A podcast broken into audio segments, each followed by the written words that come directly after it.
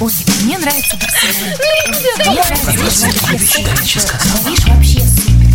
Светский разговор. Искусство приятного общения. Беседка. Беседка. Здравствуйте. Сегодня в беседке «Комсомольской правды» э, мои гости, публицисты Дмитрий Александрович Заговбродский и Григорий Викторович Тарасенко отвечают на накопившиеся уже вопросы по поводу того, что произошло в Мукачево и чего вообще ждать от правого сектора. На всякий случай, как сейчас у нас принято, напомню, что организация «Правый сектор» в Российской Федерации запрещена, но это, к сожалению, не мешает ей действовать в других частях России, а именно на Украине, в Галичине и в Подкарпатской Руси. Собственно, именно в Подкарпатской Руси, в городе Мукачево, в большей части Европы известном под венгерским названием Мункач, и произошла 11 числа перестрелка, каких, насколько я могу судить, э, в оккупированной террористами части Украины уже довольно давно не бывало. Доброго дня, друзья. Да, на, на самом деле Мукачево даже для дикого поля Украины оказалось э, знаковым событием. И потому уже несколько дней, уже почти недели продолжается э, неостановимая, неукротимая истерика сведомых украинских патриотов, потому что они откровеннейшим образом запутались. Кто же все-таки э, зрадник, и кто двичный лыцарь, и кто герои революции достоинства, потому что те герои, которых формировала СМИ Украины в течение года, они оказались обычными бандитами, э, которые попытались отжать на себя каналы контрабанды. Ну, почему оказались? Они, собственно, всегда бандитами и были, просто возможностей у них раньше было поменьше. Кстати, на всякий случай, для тех, кто не владеет украинским диалектом русского языка, переведу встретившиеся тут термины. Сведомый – это сознательный, одвичный лыцарь, вечный рыцарь, ну, дальше по ходу дела Причем стоит понимать, что еще. сознательный по-русски – это нормальное слово. Оно э, внесет в себе достаточно правильные смыслы. То есть, сознательный человек, э, который э, оценивает правильно объективную реальность, который оценивает правильно возможности людей и государства, который все-таки понимает э, верховенство закона э, над общественной жизнью и над действиями э, людей. А сведомый – это человек, э, это больше констатация психопатологии. То есть человек, который э, верит в то, что Иисус был украинцем, то, что существовали протоукры, то, что все цивилизации Европы пошли от украинцев, и то, что э, русского языка не существует, а, э, и то, что, в принципе, Россия не имеет права называться Россией и Русью, потому что, на самом деле, Украина – это и Русь, и Россия, как они сейчас это утверждают. Ну, есть... строго говоря, они почти правы. Почти. Понятно, что украинцы это такая же неотъемлемая часть русского народа, как, скажем, архангелогородцы, куряне, уральцы, белорусы, сибиряки. Да, господи, если вообще-то, скажем, между уроженцами Полтавы и Вологды – разница несравненно меньше, чем, скажем, между уроженцами Мюнхена и Гамбурга, которые тоже друг друга на слух не понимают, но тем не менее понимают, что и те, и другие немцы. Но, с другой стороны, можно вспомнить то, что феодальная раздробленность и вот эти вот княжества на территории Германии длились даже намного дольше, чем вот эта вот народная раздробленность на нашей Большой Руси. Ну да, Германия хотя формально э, была единым государством под властью единого императора, если не ошибаюсь, с 800 по 1815 год, но фактически на протяжении большей части этого времени сотни властителей разных германских земель тем только и занимались, что друг с другом воевали. Собственно, сейчас от Германии все еще отделена Австрия. И соотношение между Веной и Берлином примерно такое же, как между Москвой и Киевом. Но, тем не менее, помнится, где-то в начале 70-х годов провели в Австрии опрос, считаете ли вы себя немцами. Единственные, кто ответил отрицательно, были члены Центрального комитета Коммунистической партии Австрии. Все остальные опрошенные ответили, ну да, конечно, немцы, а кто же еще? Так что будем надеяться, что сепаратистские настроения, э, которые разделили Германию и Австрию, рано или поздно пройдут, и это снова будет объединенное государство. Причем мирным путем объединенное. Ну, надо сказать, что оба мои собеседника как раз из тех городов Украины, э, где то, что они русские, очевидно, с первого же шага и взгляда. Дмитрий Александрович из Днепропетровска, Григорий Викторович из моей родной Одессы. И, к сожалению, оба вынуждены находиться сейчас за пределами Украины, поскольку на родине, на них, на малой родине, скажем так, на них объявлена охота. Насколько я знаю, Григорий Викторович, эпизоды вашего бегства от службы безопасности Украины пользовались в свое время большим вниманием э, в интернете. Да, и кто-то из сотрудников СБУ даже по этому поводу там получал по шапке, говорят, очень даже здорово. Вот что не может не радовать, конечно. Вот, но как бы то ни было, на фоне вот этого вот русского большинства народа Украины попытки превратить украинцев в нерусских, а то и в антирусских, дали очень заметные всходы. Один из этих всходов э, недавно дал большой урожай в Мукачево, и после новостей мы вернемся к этим событиям и поговорим о них подробнее. Не переключайтесь. Если всех экономистов выстроить в одну линию, они все равно будут показывать в разные стороны. Верное направление знает доктор экономических наук Михаил Делякин. Только он знает, кто такой Доу Джонс, где у него индекс, как его колебания влияют на мировую экономику и какое отношение он имеет к пиратам Карибского моря. Наш экономист расскажет об этом простым и понятным языком в программе «Час Делягина». Слушайте на радио «Комсомольская правда» по понедельникам в 17.05 по московскому времени. Светский разговор. Искусство приятного общения. Беседка. Беседка. Итак, сегодня в беседке «Комсомольской правды» мои гости – Публицисты Дмитрий Александрович Заговбродский из Днепропетровска и Григорий Викторович Тарасенко из Одессы обсуждают, что произошло в еще одной части нашей с ними общей родины, а именно в Мукачево. Мукачево – это один из районных центров того, что на протяжении более чем тысячелетия называлась Подкарпатская Русь, а с 1946 года именуется Закарпатская область Украины. Причем э, хотелось бы отметить то, что и я, и Григорий, хотя на Украине нас и наших товарищей называют сепаратистами, на самом деле мы боремся с результатами сепаратизма, который был осуществлен в 1991 году.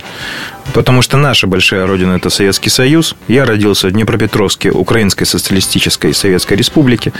И мы никогда об этом не забываем. И все-таки мы стараемся эту ошибку исправить. Неизвестно, в каком формате э, будет э, создано новое глобальное государство. Быть может, это будет союз государств, причем не фиктивный, как СНГ, а реальный. Э, быть может, это будет одна большая страна. Посмотрим, лет через 20 мы этого будем уже знать точно. Так что желаю всем всем доброго здоровья, чтобы до этих лет дожить. А, особо лично я желаю доброго здоровья товарищам Горбачеву, Порошенко, и... э, Кучме с Кравчуком. И Бзижинскому. Чтобы все они тоже дожили до этого времени, в здравом уме и твердой памяти предстали перед судом, дабы рассказать что именно на самом деле двигало. Э, кроме того, все-таки бы хотелось, чтобы доброе здоровье было у госпожи Фарион, чтобы она дожила до этого времени и снова вступила в коммунистическую партию, как в юности. Ну, я хотел бы все-таки вернуться к цели нашего диалога, все-таки о том, что произошло в Закарпатье. Значит, в Закарпатье произошла э, тривиальная вещь. Э, бандитская группировка, которая называет себя правым сектором, в количестве э, чуть больше дюжины чел- человек приехала на разборку к одному из э, конкурирующих, так скажем, э, кланов. В Закарпатье два клана, э, которые занимаются контрабандой. Это клан Ланьо и клан, клан Балоги. Вот. И они приехали фактически по поручительству Балоги разбираться с Ланьо. Там возникла скажем так, непреодолимая дискуссия, вот, которая вылилась э, э, в стрельбу. Вот. Естественно, были человеческие жертвы. Это, скажем так, разборка двух конкурирующих группировок. Ну, что меня, кстати, удивило, что хотя правосеки применили не только автоматы, но и гранатометы и крупнокалиберный пулемет, жертвы были, если не ошибаюсь, э, по одному-два человека с каждой стороны. И просто интересно, куда же они стреляли? Ну, э, они что, вот так же и на Донбассе стреляют? Э, насчет Донбасса сразу хотел бы уточнить, как воюет правый сектор на Донбассе. Значит, если вы себе представляете там линию фронта, на которой находятся там в окопах там э, солдаты ВСУ, да, то... Вооруженных сил да, Украины. так точно. Значит, правосеки приезжают на эту линию фронта, После этого отстреливаются всем, чем только у них можно, в сторону вооруженных сил Новороссии и сразу покидают линию фронта. После этого все подарки прилетают на тех несчастных мобилизованных солдатиков ВСУ. Вот так вот воюет правый сектор. Ну, расчет, очевидно, на то, что солдаты разозлятся и тоже начнут стрелять. Расчет неверный, солдаты только озлобляются. И если правый сектор будет вести себя по-прежнему вот так, как он себя ведет, то что-то взрывать, там, убивать милиционеров, там, убивать там, СБУшников, там, э, подставлять ВСУшников, то рано или поздно их просто уничтожит сама власть. Сейчас власть это не делает, потому что они полезны, они нужны. Потому что вот небольшая горстка вот этих отщепенцев, которые себя называют правым сектором, их на самом деле очень мало. Когда Ярош кричит, э, что у него 10 тысяч штыков, на самом деле он врет. У него нет 10 тысяч штыков. Они провели мобилизацию, и получилось в каждой области не больше 50 человек. У него нету армии. Ну, Это, для блин... справки областей на Украине э, уже сейчас, 22. ну, скажем так, в мирное время было 25 областей плюс два города республиканского подчинения Киев и Севастополь. Ну, сейчас Крымской области уже нет полностью, Донецкой и Луганской частично. Ну, скоро не будет. Э, так что, если действительно там по полсотни в каждой области, то это еле-еле тысяча человек. А можно это легко определить, на самом деле. Вот э, в условиях Мукачева, э, когда начался шквал сообщений в СМИ, начали просачиваться сведения, реальные факты.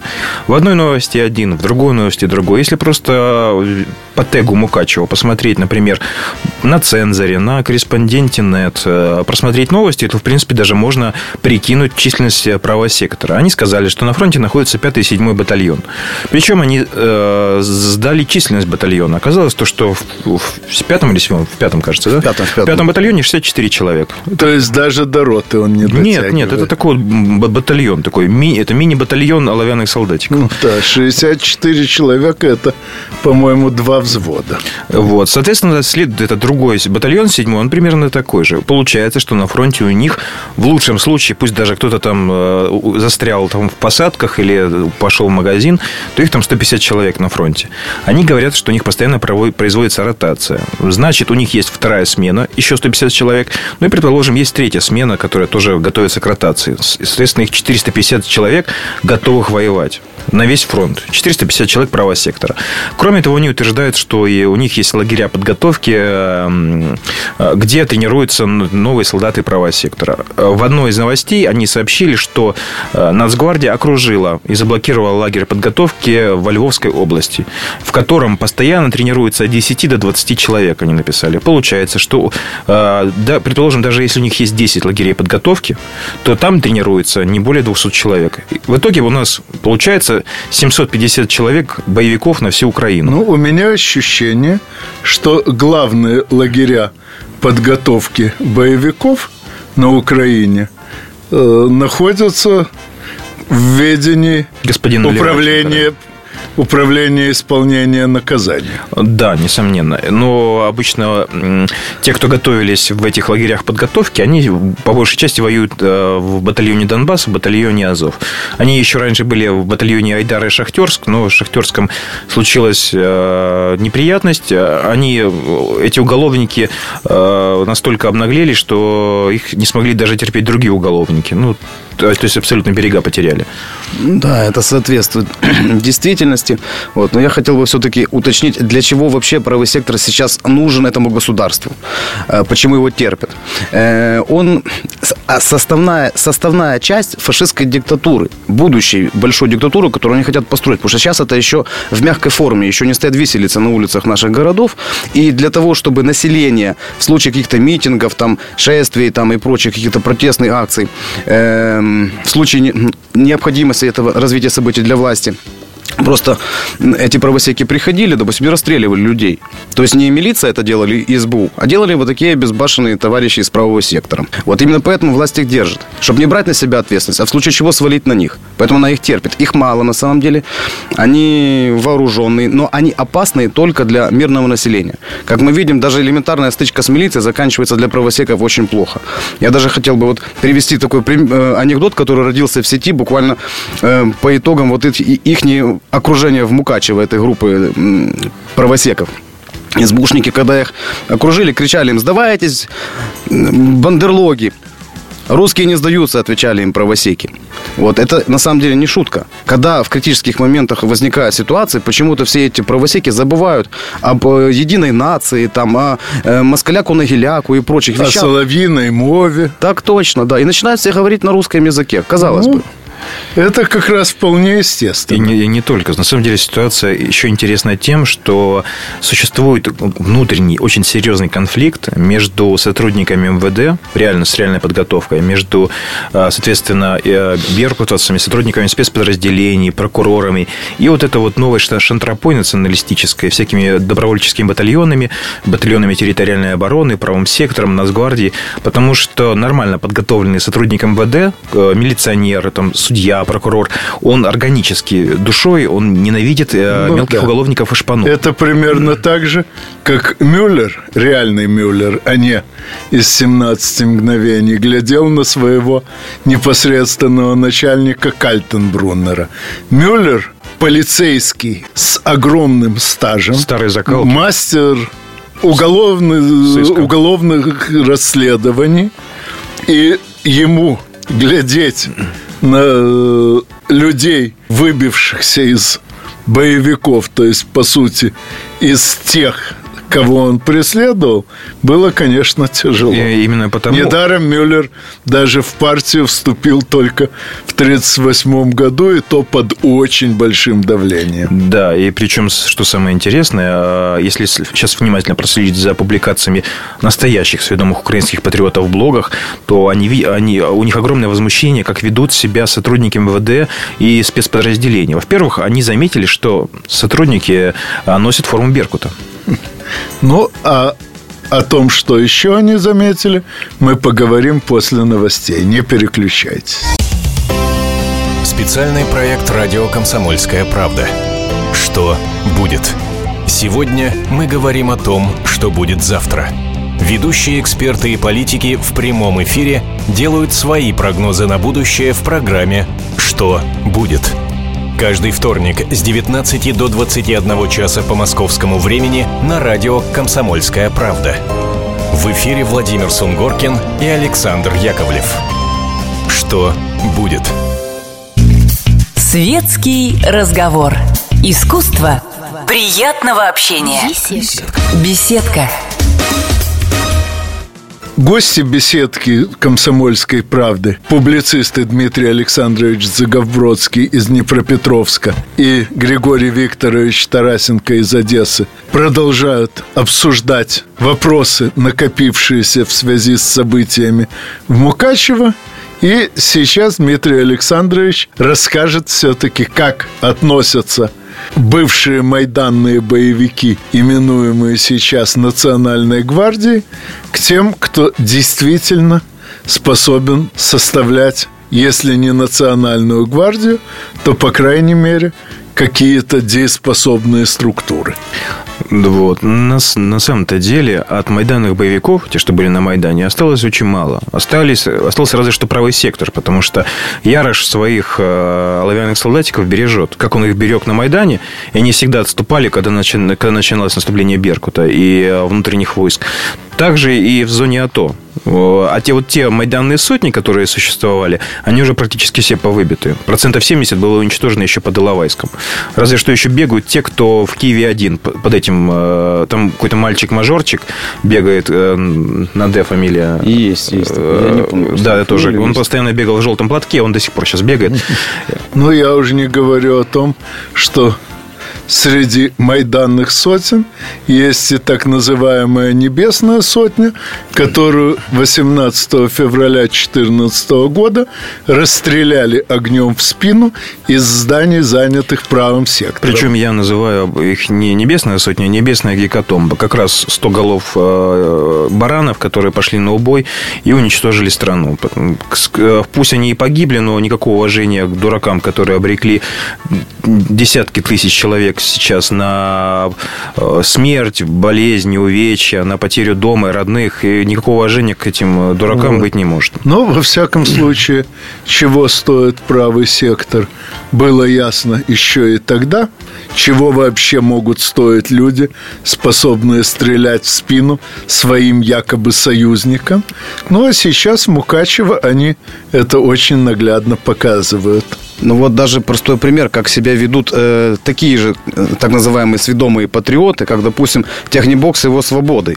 Э, когда правый сектор просил помощи, э, свобода ему помощи не оказала. И Технибок преспокойно поехал в город Херсон проводить митинги там, о, о недопущении повышения там, квартплат, там, э, там, тарифов на электроэнергию и прочее. Ну, ну надо сказать, что вот. это вообще-то здравое пожелание, если, конечно, забыть о том, что квартплата и тарифы коммунальных услуг поднимаются прежде всего вследствие развала Украины, к которому Тегнебок приложил все четыре копыта. Самое смешное, что национал, национал-социализм на Украине именно, ну, конечно же, больше политическая болтовня, но он начинает смещаться в сторону социализма.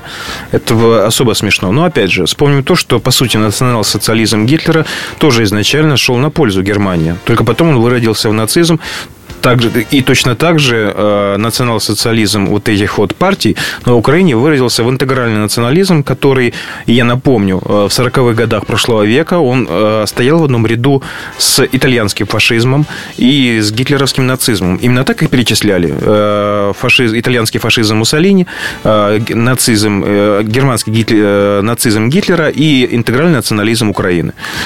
Донцова. Тогда это было еще персонифицировано. Да. То есть интеграль, термин интегральный национализм предложил Дмитрий Донцов. И потому, когда сейчас там кричат украинские патриоты, что, что фашизма на Украине нет, то в научном смысле, возможно, э, это не фашизм, но именно этот их интегральный украинский национализм э, в любой исторической литературе он стоит рядом и с итальянским фашизмом, и с гитлеровским нацизмом.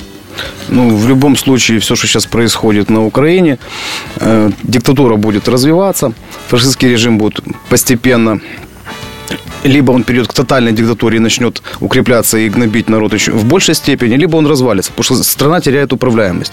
А такая структура, как правый сектор, это лузеры. Это на самом деле неудачники. Это никакие не патриоты, это м- такие мелкая шантропа, которые просто сейчас раздали автоматы. Это лузеры. И они должны знать об этом, что они на самом деле никто. И никогда ничего в этой стране они представлять не будут из себя. Даже если это фашистская диктатура, не дай бог, останется. Есть такой анекдот, который вежливым переводе звучит примерно так на конкурсе болванов ты займешь второе место, потому что ты болван. Так и, точно. И самое, самое смешное, что сейчас можно Яроша называть э, откровенным треплом и лохушкой, потому что он уже третий раз, он обещал э, сбор правого сектора в Киеве, чтобы там сместить власть, и уже в третий раз это ничем не закончилось.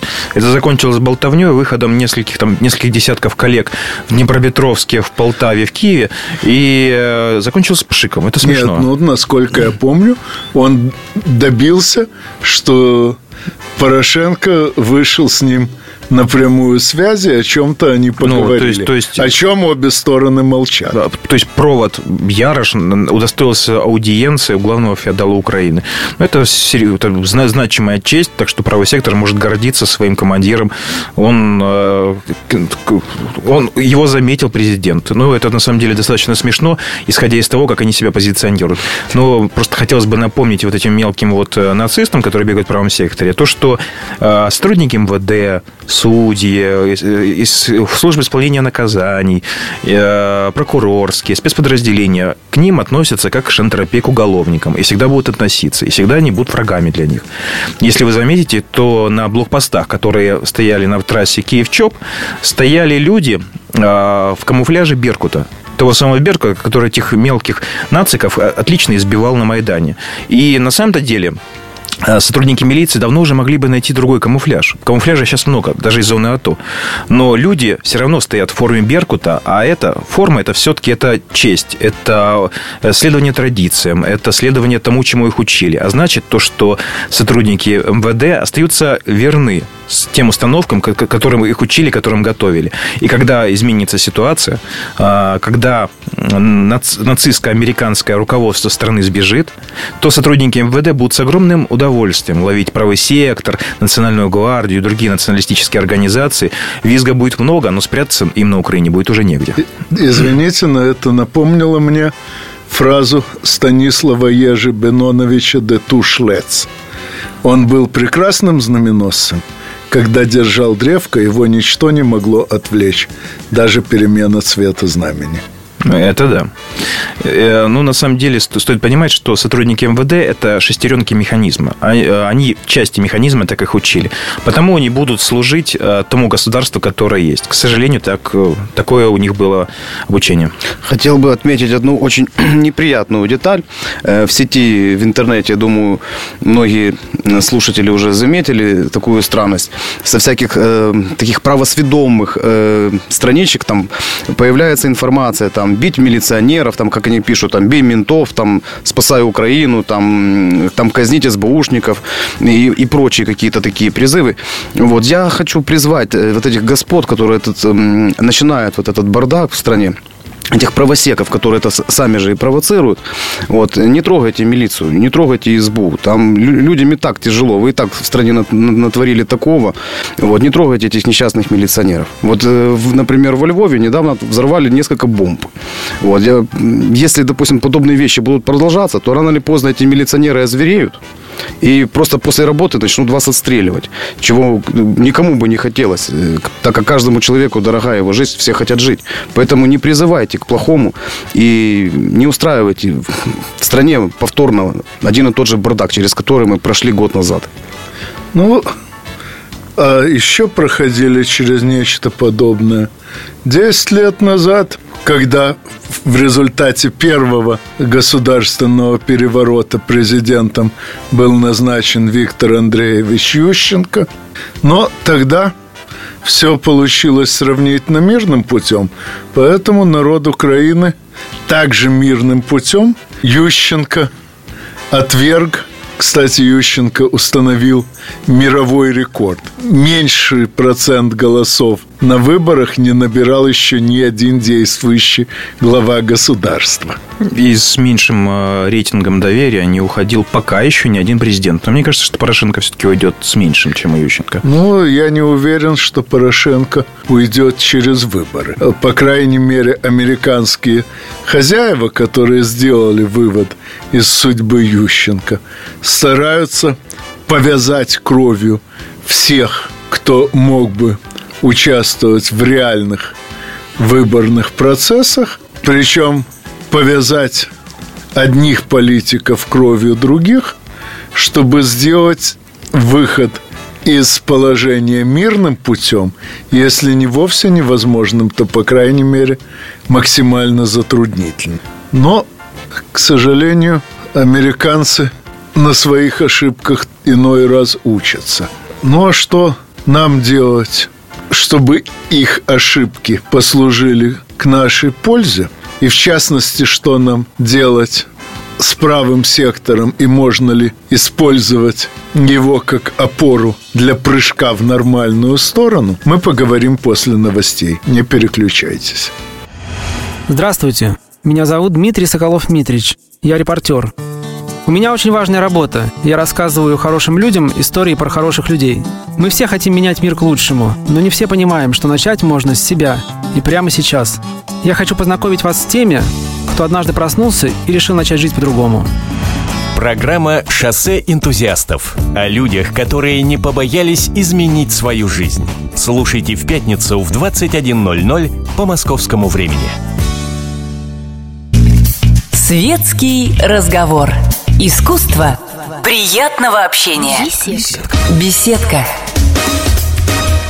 Итак, в беседке «Комсомольской правды» мои сегодняшние гости – публицисты Дмитрий Александрович Загобродский из Днепропетровска и Григорий Викторович Тарасенко из Одессы – завершают обсуждение того, о каких процессах, происходящих с остатками Украины, свидетельствует перестрелка в Мукачево, последующая грозная и несостоявшаяся мобилизация правого сектора и реакция на это дело той части западных политиков, которая все еще удостаивает Украину внимания. Ну, как мы видим, Мукачево это было чудесное чудесный повод для европейских политиков в очередной раз повторить Украине, что никакой Евросоюз ей не светит. Но теперь у них есть повод. Мне могут сказать, что они опасаются, что в Европе повторится Мукачево, что боевики правого сектора, которые приехали в Мукачево на машине с чешскими номерами, что они будут по Чехии так рассекать, по Польше, там, нацистов, вот таких вот мелких, ничто не остановит. Для них нет закона на Украине, для них точно так же не будет закона и в Европе. И э, я думаю, что Евросоюз абсолютно не понравится, если будут также спокойно убивать милиционеров э, в Европе, как э, это происходит на Украине. Закон на Украине пропал, когда начали убивать милиционеров в Киеве во время Майдана. В нормальной стране смерть милиционера от рук преступников – это всегда повод для жесткого разбирательства, поиска виновных и их жесткого наказания. Вспомним то, что происходит в Америке. За смерть милиционера там ответка идет очень жесткая, быстрая, и там не стесняются просто расстреливать все, что движется и даже пытается двигаться. На Украине пытали беркутовцев, прямо э, на Майдане вырывали им глаза, глаза ложками, было там такое, и от, от, никакого расследования, никакого ответа не было. На Украине закона нет уже год, но сейчас э, он, это уже может быть понятно для всех людей, для тех европейцев, которые верили только новостям, для украинцев, которые смотрели только один плюс один. То, что произошло в Мукачево, это окончательное подтверждение, что на Украине закона нет. Дмитрий Александрович затронул тему США, я хочу сразу напомнить, что соверш... сразу как произошла эта ситуация в Мукачево, э, Джон Маккейн э, в Америке, если я не ошибаюсь, в Таймсе, разразился большой статьей. Ну, смысл этой статьи следующий. Этим дебилам даже поручить ничего нельзя. И он дословно, вот просто перевожу его слова, чтобы долго его там не цитировать. То есть даже если такой человек такое произносит, ну, сами ну, понимаете. Еще один американец, причем формально даже покруче, ибо вице-президент Байден во вторник рассказал Яценюку, заехавшему к нему на огонек, что коррупцию на Украине – насаждает Российская Федерация. Нет, ну ему, как американцу, видней. У них-то коррупции нет, они ее переименовали в лоббирование. Поэтому они могут любой другой стране тыкать пальцами, кричать, как вы коррумпированы, в отличие от Цивилизованная нас. коррупция. Не зря же э, глава Закарпатского региона э, заявил о том, что раньше перераспределение контрабанды всегда шло законным путем, чего даже многие украинские патриоты малость офигели, э, потому что контрабанда и законный путь, оно как-то не стыкуется в сознании ну, нормального правда, человека. Сейчас там уже новый глава региона, Москаль, прославившийся тем, что, будучи назначен главой Луганской области по киевской версии, устроил вверенным ему землям экономическую блокаду. Это отлично, то, что его выбрали. Он человек беспринципный. Он, Но его не выбрали. Да, да. Ну, его назначил назначили, все тот да, же да. Порошенко. А, на самом деле он а, откровеннейший такой циничный подонок. А, его на Украине отлично, хорошо все знают. И то, что его назначили на Закарпатье, это так же прекрасно, как назначение Саакашвили в Одессу. Ну, на Украине существует два особых региона. Это Закарпатье и Одесса. Регионы с контрабандой, в которой контрабанда формировалась столетиями на самом деле. Вот особенность этих регионов. Э, единственный, мне кажется, э, период, когда контрабандисты на время затихали, это было во время оккупации гитлеровских войск. Все остальное время там всегда были контрабандисты. Там особые кланы, особые отношения. Ну, строго говоря, гитлеровцы в обоих этих регионах почти что и не были. Э, в военное время румыны. в Одессе были румыны. Ну, а Подкарпатская Русь Венгры, там. принадлежала Словакии в тот период. Словакия, в отличие от Чехии, была формально самостоятельной. Вот. Понятно, что немцы командовали и румынами, и словаками, но все-таки напрямую общались с народом именно э, представители этих народов.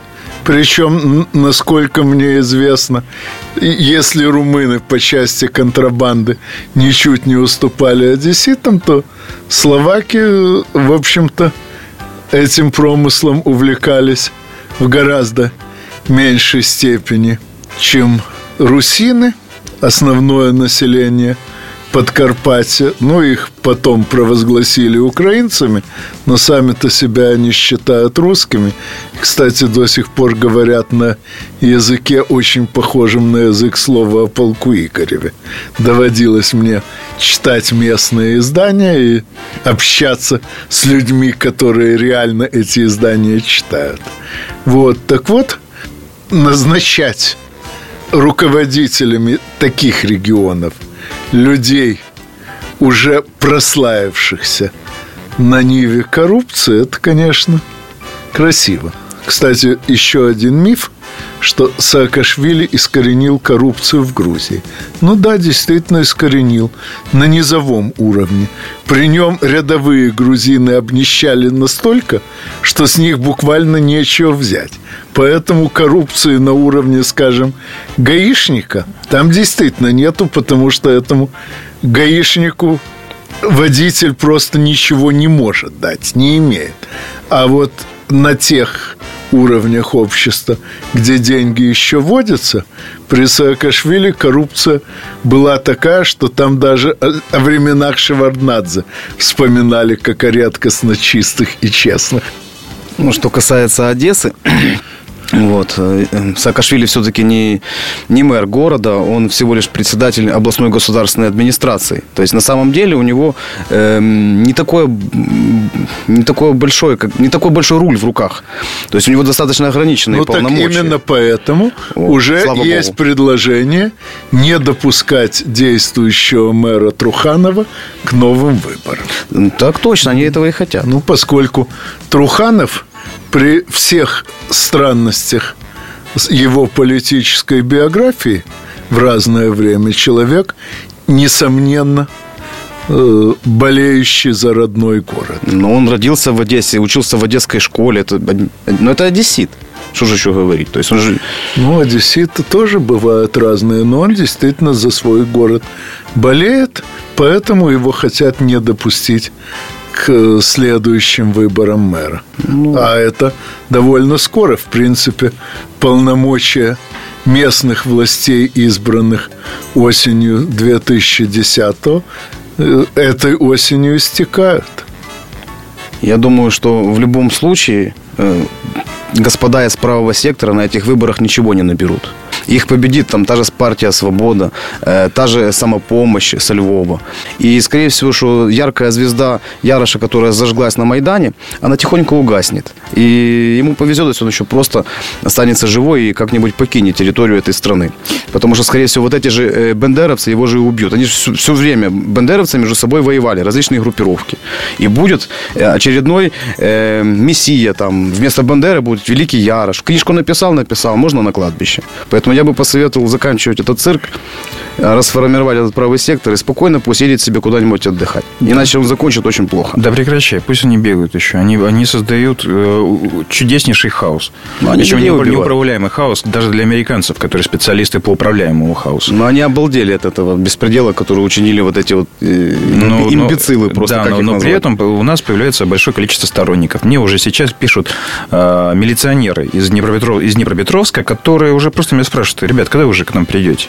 Милиция-то прекрасно понимает, к чему этот беспорядок приведет. То, что закончится это охотой на милицию, на самом деле. Уже сейчас милиционеры боятся в форме ходить. Да, они их отстреливать начнут потом по ночам. И, а для человека, который все-таки воспитан в, в рамках закона, который должен хранить закон, то, что происходит, ну, это как ножом по сердцу просто. Ну что же, тогда нам остается поблагодарить правый сектор за очередной шаг к обрыву, за которым Украина в нынешнем своем виде перестанет существовать. И при этом э, этот эпизод в Мукачево показал э, удивительнейший, удивительнейший яркий конфликт между ключевыми фигурами украинской политики. Отметим то, что поддержал правый сектор Наливайченко, он вдруг из небытия выскочил, поддержал правый сектор Яценюк, при этом резко против правого сектора выступил Аваков и Порошенко. Это раскол, причем явный раскол э, между различными политическими течениями фашистов, которые поддерживаются различными элитами США. Ну, и... я надеюсь, что все они в этот раскол вместе и провалятся. Аминь. Ну, я надеюсь, мои гости еще не раз здесь появятся. А с вами мы, как всегда, услышимся через неделю в беседке радиостанции «Комсомольская правда». До свидания. До свидания, друзья. Всего хорошего. Историю пишут победители. Они же ее и фальсифицируют. Я Николай Сванидзе. Я расскажу вам, как все происходило на самом деле. Я выбрал самые яркие и важные исторические события года, а также вроде бы незаметные, но значимые факты, которые оказали влияние на ход истории. Один год из жизни России глазами ее жителей. Документальный сериал «Исторические хроники» с Николаем Сванидзе. Слушайте на радио «Комсомольская правда».